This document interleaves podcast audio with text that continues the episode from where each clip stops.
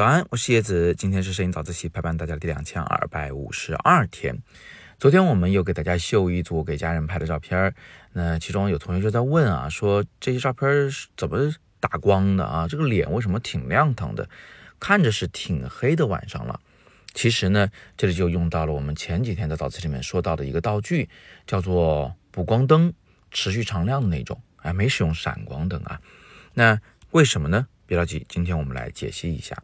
首先呢，现场有无数的小姐姐带着摄影师拍照，对吧？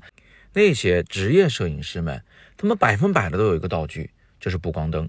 那大家的形状呢，都是那种板状的，大概比一张 A4 纸小一点。然后呢，把那个灯板啊，就支在一个小小的灯架上面。这灯架有多高呢？基本上就是一个人高一点点。呃，过去啊，如果按照以前的摄影知识，我们更希望灯架到人的头的上方三十度到四十五度角啊，模拟一个太阳光的方向。但是最近呢，也比较流行那个正面给光，对吧？就像正面直闪一样，光就从相机旁边给过来都没事儿啊。所以呢，现在那个灯架啊，也都矮了很多，毕竟便携一些，就放在相机的附近啊，左侧或者右侧都可以。看人的脸的方向，人脸朝左呢。你就得把你的灯放在人脸这侧啊，左侧；人脸朝右，你就把这个灯放到右侧，跟着他的面部去转。但是我一直很疑惑啊，就是他们在拍摄的时候呢，大多使用都是一种冷光源，就他们的灯板那个补光灯啊，是呃白色，甚至有点偏一点点蓝的。那我想这样拍出来的面部呢，可能是缺乏血色、缺乏温暖感的。但它好处也有啊，就是它看上去非常的雪白。啊，这个皮肤比较是偏冷的冷白皮，但是我要拍照的话，我还是喜欢温暖的感觉。你本来就已经是冬天了，穿这么多，然后还觉得冷啊，然后还是拍家人，对吧？那你干嘛不来点温暖的？所以我的话，我肯定愿意带暖光的光源。当然，有了灯板，它是可以调的哈，可以在冷光和暖光之间调节它的色温。那我使用的是什么样的补光道具呢？我用的是一个灯棒。灯棒跟灯板什么区别？这灯板呢，它是方形的啊，长方形的，但是这个灯棒呢，它就是长条形的。按理说啊，是灯板这个面，它肯定比一条线，就是灯棒所带来的那个光线要更均匀，呃，明暗交界线要更柔和一些，看上去呢更这个柔软一些，就是所谓的软光或者柔光嘛。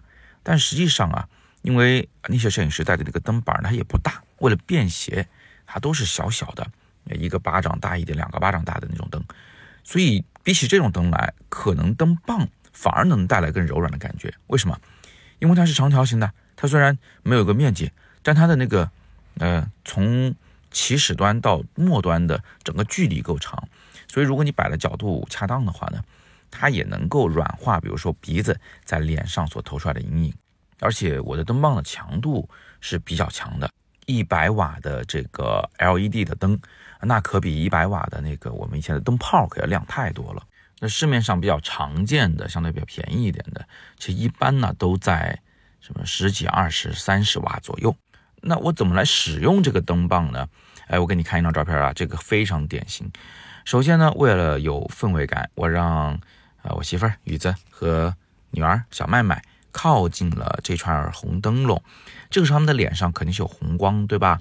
那个红光还挺亮的，它照的脸上，如果你不补光直接拍，就会通红通红，红的比那个猴屁股还红啊，就红的跟那红衣服似的，肯定是不对的，这个会有色彩溢出的风险。所以呢，我就在我的旁边给一个黄光，就那个灯棒啊，用暖光进行了一个补光。同学们现在再看他俩的肤色。是不是觉得正常了许多？哎，我有一个很亮的环境光，就是红光，然后我就必须要用一个够亮的补光来打他的面光，让他的脸呢不至于太红。当然，你也不能太亮，你太亮的话，脸就是黄的，跟环境脱节，好像人是人，景是景，他俩没关系，那肯定不对。你得让它有点红，但又不能太红。这个时候，大功率的灯棒就起到了一个很关键的作用。如果功率不够大呢，那红光就会占主导地位。那不是我想要的结果。当然了，呃，你也可以有别的办法来解决这个问题啊，比如说灯光离人脸足够的近，足够足够足够的近，就已经快穿帮的那个距离，哎，那或许呢，它这个照到人脸上的亮度还是会有明显的增加。但是那样拍不是不方便嘛，很容易就把灯架给拍进来了。那有人可能疑惑说，我为什么不使用闪光灯呢？那实际上我也挺喜欢使用闪光灯的，但闪光灯比起灯棒来说，它有两个坏处。第一个，它的色温始终是白的，它不可调，除非你加滤片，但是比较麻烦啊。那第二呢，就是我在现场除了拍照，我还录了很多短视频。这个短视频它只能使用持续常亮的灯来照明啊，所以呢，我就还是使用的灯棒啊，没有再使用闪光灯了。带器材还是少带一点，出去旅行呢就比较舒服，比较开心。当然了，我也知道很多同学呢可能不擅长用光。他们尝试过啊，使用了人造灯光来照脸部，但是最后呢，可能拍出来适得其反，反而不好看了。从此呢，就只敢用自然光拍照，用环境光拍照。你们有没有这样的问题？如果有的话，你可以在底部留言，或者呢，你对于我昨天发的那一组照片中哪一张照片有特别的想让老师解读的啊，都可以跟我说，我会尽力为你解答。那么今天我们就到这了。今天是摄影早自习陪伴大家的两千二百五十二天，我是叶子，每天早上六点半，微信公众号“摄影早自习”以及喜马拉雅的“摄影早自习”栏目，不见不散。